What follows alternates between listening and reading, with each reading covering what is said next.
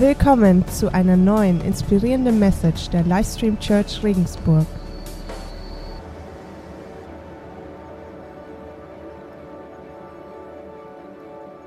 Ich weiß nicht, wie es euch geht, aber Weihnachten ist immer so eine Zeit, wo, wo viele Erinnerungen hochkommen. Weihnachten und gerade zu der 24. Heiligabend und die ersten beiden Weihnachtsfeiertage, das verknüpfen viele Leute mit vielen, vielen Erinnerungen. Und für mich persönlich, ich erinnere mich an so viel. Ich erinnere mich, wie damals kurz vorm 24. mein Vater den Weihnachtsbaum reingebracht hat, meine Mama ihn geschmückt hat und wir am Nachmittag, am Heiligabend dann zum Gottesdienst gefahren sind und ich es kaum erwarten konnte, endlich nach dem Gottesdienst nach Hause zu kommen, weil ich unbedingt noch den Weihnachtsmann sehen wollte. Hat ja da nie geklappt. Ich kann mich erinnern. Ja. Ich kann mich daran erinnern, wie ich abends neben dem Weihnachtsbaum lag und meine Geschenke ausgepackt hatte und zum ersten Mal ausprobieren konnte. Und ich kann mich daran erinnern, wie ich an, am Tag danach, ich meine, das erste Aufwachen nach Weihnachten, das, nach Heiligabend, das war das beste Aufwachen. Ja, weil du, du, war, du warst die ganze Nacht, warten, warten deine Spielsachen, die warten nur darauf, dass endlich jemand mit denen spielt, dass endlich jemand kommt und Du, du stehst nicht dann auf, wenn deine Eltern aufstehen, sondern du, du stehst dann auf, wenn du aufstehen willst. Und den ganzen Tag wurde gespielt und Ruhezeiten gab es nicht. Und so viele von uns können sich an so viel erinnern. Manche Erinnerungen sind gut und manche Erinnerungen sind nicht so gut. Aber ich frage mich, was würde Gott sich wünschen an Weihnachten? Was würde Gott sich wohl wünschen, woran wir uns erinnern sollen an Weihnachten? Und 700 Jahre bevor Jesus kam, kam ein Prophet, der heißt Jesaja. Und er hat schon gesprochen über diesen Jesus. Und das steht in Jesaja 9, 9. Kapitel in Vers 5 und 6. Da steht folgendes. Denn ein Kind ist uns geboren, ein Sohn uns gegeben. Und die Herrschaft ruht auf seiner Schulter. Und man nennt seinen Namen wunderbarer Ratgeber, starker Gott, Vater der Ewigkeit, Fürst des Friedens. Wunderbarer Ratgeber, starker Gott, Vater der Ewigkeit, Fürst des Friedens. Ein Name und doch so viele Namen. Ein Gott aber so facettenreich mit so vielen verschiedenen Gesichtern, mit so vielen verschiedenen Eigenschaften, so groß, dass wir ihn gar nicht wirklich fassen, nicht gar nicht wirklich begreifen können. Wenn ich versuchen würde, in Worten zu beschreiben, wer Gott ist, und ich versuche Sonntag nach Sonntag, aber jedes Mal schaffe ich es nicht, in in seiner gesamten Fülle zu beschreiben. Aber ich glaube, wenn Gott sich aussuchen könnte, an was wir uns erinnern könnten, dann wäre es ganz einfach an seinen Namen, an Gottes Namen. An Weihnachten nicht vergessen, dass es an Weihnachten doch um ihn geht. Dass es Weihnachten halt doch nicht irgendein Fest ist, was irgendwie überliefert wurde, irgendeine Tradition, irgendeine Religion, sondern er wünscht sich, dass wir uns an seinen Namen erinnern.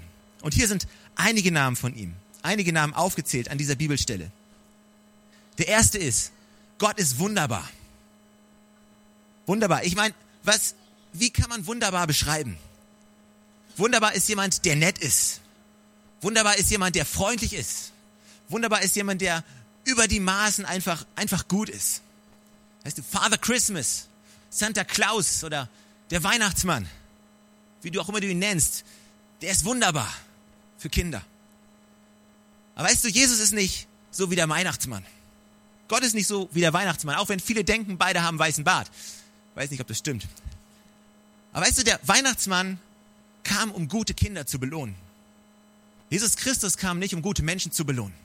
Die Bibel sagt, Jesus Christus kam dann, als wir noch seine Feinde waren. Er kam nicht, um die zu belohnen, die, die sich gut nennen können. Er kam, um jeden Einzelnen zu suchen und zu retten, der verloren ist auf dieser Welt. Auch heute noch. Deswegen ist er gekommen. Er sagt, ich bin, ich bin nicht gekommen, um zu verurteilen. Die einzigen, die, die, die oftmals verurteilen, sind wir Christen. Ja, die unseren Finger ausstrecken auf andere, die moralische Erwartungen haben an andere, wie sie sich zu benehmen haben. Jesus selber hat ganz wenig über Moral gesprochen. Er sagt von sich selbst, ich bin gekommen zu suchen und zu retten. Nicht die, die schon super sind. Nicht die, die ihn lieb haben. Nein, jeder Einzelne, ob er mich kennt oder nicht, ob er mich liebt oder verachtet, ich komme trotzdem. Und deswegen nennt man ihn wunderbar. Ratgeber. Er ist ein Ratgeber. Gott sagt immer die Wahrheit. Gott sagt nicht immer das, was wir hören möchten. Aber er sagt immer die Wahrheit. Und sein Buch, die Bibel, ist kein verstaubtes, altes Buch, das du ab und zu mal aus dem Schrank holst und wo du irgendwelche unverständlichen Sätze drin liest. Kein Buch voller Regeln und Gesetze, wo du, du darfst das nicht und du darfst das nicht. Nein, sein Buch ist ein Buch voller wunderbarem Rat. Es ist ein Ratgeber. Es sind Worte des Lebens. Er sagt, ich spreche Worte des Lebens, nicht Worte der Verurteilung, nicht Worte des Gesetzes, nein, es sind Worte des Lebens. Wir finden in seinem Buch nicht nur irgendwelche Ratschläge, wir finden Schlüssel, die zum Leben finden. Dinge, die uns helfen, unser Leben in Fülle zu leben. Jesus hat gesagt, ich bin gekommen, damit sie das Leben haben, in Johannes 9, Vers, in Johannes 10, Vers 10, das Leben haben und es in Fülle haben. Und die Bibel ist voll von seiner Fülle, voll von seiner Güte. Und wenn du dann anfängst, in seiner Bibel zu lesen und nach der Hoffnung suchst, dann wirst du sie finden. Wenn du in der Bibel liest und nach seiner Liebe suchst, in seinen Worten, dann wirst du sie finden. Das sind Schlüssel, die zum Leben weiterhelfen. Starker Gott steht hier. Starker Gott. Weißt du, Jesus kam als Baby, aber er blieb kein Baby. Er ist herangewachsen, ist zum Mann geworden, ist für uns ans Kreuz gegangen, hat den Preis für uns bezahlt. Und um den Preis für uns zu bezahlen, musste er stark sein. Um den Leidensweg durchzugehen, den er durchgegangen ist, musste er stark sein. Und die, die Bibel sagt in Hebräer, wegen der Freude, die vor ihm lag, ist er diesen Weg durchschritten. Wegen der Freude, die vor ihm lag. Weil er wusste, wenn ich sterbe, wenn ich die Schuld der Menschheit, die Vergehen der Menschheit, alle schlechten und dunklen Seiten der Menschheit auf mich nehme, dann schaffe ich einen Weg, dass jeder Einzelne befreit werden kann. Und das hat ihm die Stärke gegeben. Die Tatsache, dass du heute hier sitzt und Worte des Lebens hörst, hat ihm Kraft gegeben, zu sagen, hey, ich gehe ans Kreuz für jeden Einzelnen. Ob sie mich kennen oder nicht, ob sie mich lieben oder nicht. Ich sterbe für sie. Das ist ein starker Gott. Ein starker Gott. Ewiger Vater steht hier. Vater der Ewigkeit. Ist der nächste Name. Ewiger Vater. Gott ist derselbe. Gestern, heute und für alle Zeit. Gott geht niemals weg. Und Gott geht, gibt niemals auf. Auch wenn wir aufgeben, auch wenn wir uns ihm den Rücken zuwenden, auch wenn, und wenn wir liegen bleiben, Gott gibt niemals auf. Du kannst ihn so oft enttäuschen, wie du willst. Du kannst so oft gegen seinen Willen handeln, wie du willst. Er wird niemals aufgeben. Er wird niemals aufhören, dich zu lieben. Er wird niemals aufhören, für dich zu beten. Und es ist nicht entscheidend, wie gut du bist. Dann betet er mehr. Nein, nein, nein. Egal, wo du bist. Egal, was du tust, er glaubt immer an dich. Jesus ist immer für dich. Und wenn er für dich ist, wer, wer kann gegen dich sein? Er ist ein treuer Gott, der mit dir geht, jeden einzelnen Schritt. Der Gott, über den wir reden, der Gott, den wir heute feiern, ist keine Religion. Lass uns Gott nicht zu einer Religion machen. Er ist ein liebender Vater, der seinen Sohn gesandt hat, damit jeder eine lebendige Beziehung mit ihm haben kann. Deine Gebete, die du sprichst, das sind keine Rituale, die irgendwo in den leeren Himmel gehen. Es sind Anliegen, die du teilst mit dem Gott, der sie hört. Er ist immer da. Fürst des Friedens, der letzte Name, ich liebe es, Fürst des Friedens. Weißt du, in der heutigen Welt, da ist so viel da, was uns irgendwie beunruhigen kann, dass wir innerlich unruhig sind. Nicht genau zu wissen, wo es hingeht. Nicht so genau zu wissen, wie lange es noch gut geht. Nicht so genau zu wissen, was passieren wird. Sei es in deiner Ehe, sei es in deiner Familie, sei es in deinem Job, sei es in unserem Land, sei es mit unserer Währung, sei es was auch immer. Es gibt genug Dinge zur Unruhe. Es gibt genug Grund zur Unruhe. Und das ist egal, in welchem Land du lebst. Ob du in China lebst, in Australien oder hier in Deutschland. Aber er sagt, ich bin der Fürst des Friedens. Und du kannst einen Frieden erlangen in dir und ruhig sein in dir, unabhängig von dem, was äußerlich passiert. Unabhängig, was äußerlich um dich herum, weißt du, auch wenn der Sturm ausbricht, auch wenn die Erde bebt in deinem Leben, was auch immer passiert, du hast Zugang zu diesem Frieden, der jeden Verstand übersteigt. Weil du wissen darfst, dass wenn alles schief läuft, er immer noch da ist und du niemals tiefer fallen kannst als in seine Arme.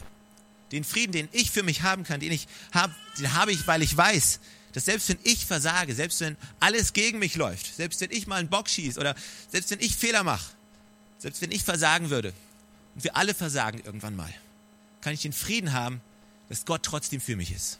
Dass Gott mich niemals loslassen wird. Sei der Fehler noch so groß, sei der Fehler auch noch so lange her. So viele Menschen, ich bin immer wieder überrascht davon, wie viele Menschen in der Vergangenheit leben und die heute dominiert wird von Unruhe wegen einer Entscheidung, die sie in der Vergangenheit getroffen haben, wegen, wegen etwas, was sie in der Vergangenheit mal gemacht haben, was sie in der Vergangenheit gesagt haben. Du kannst Zugang haben zu diesem Frieden. Du kannst deine Vergangenheit Vergangenheit sein lassen. Und Frieden kann einkehren in dein Herzen und du kannst in die Zukunft schauen. Das ist alles wegen Jesus. Nicht wegen der Religion. Nicht wegen, ich muss jetzt in die Kirche gehen. Ich muss jetzt, ich muss jetzt beten. Nein, das alles springt hervor aus einer lebendigen Beziehung, die du haben kannst mit Jesus. Und das ist Weihnachten. Das ist Weihnachten, was wir feiern. Lass mich die Bibelstelle nochmal vorlesen. Und lass uns daran erinnern, die nächsten Tage, wenn dich nur an eins erinnerst, dann erinnere dich an seinen Namen. Denn ein Kind ist uns geboren, ein Sohn uns gegeben. Und die Herrschaft ruht auf seiner Schulter. Und man nennt seinen Namen wunderbarer Ratgeber, starker Gott, Vater der Ewigkeit und Fürst des Friedens. Amen. Lass uns zusammen aufstehen. Band kann kommen.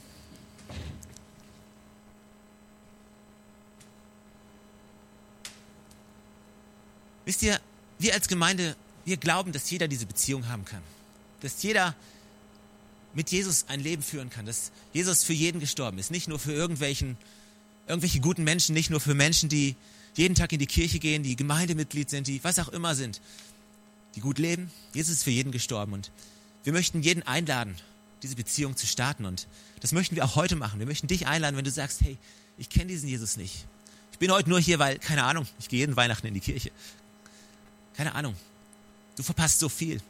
Und ich möchte dich einladen, wenn du sagst, hey, heute ist der Tag, wo ich diese Beziehung starten möchte. Ich möchte diesen Jesus kennenlernen.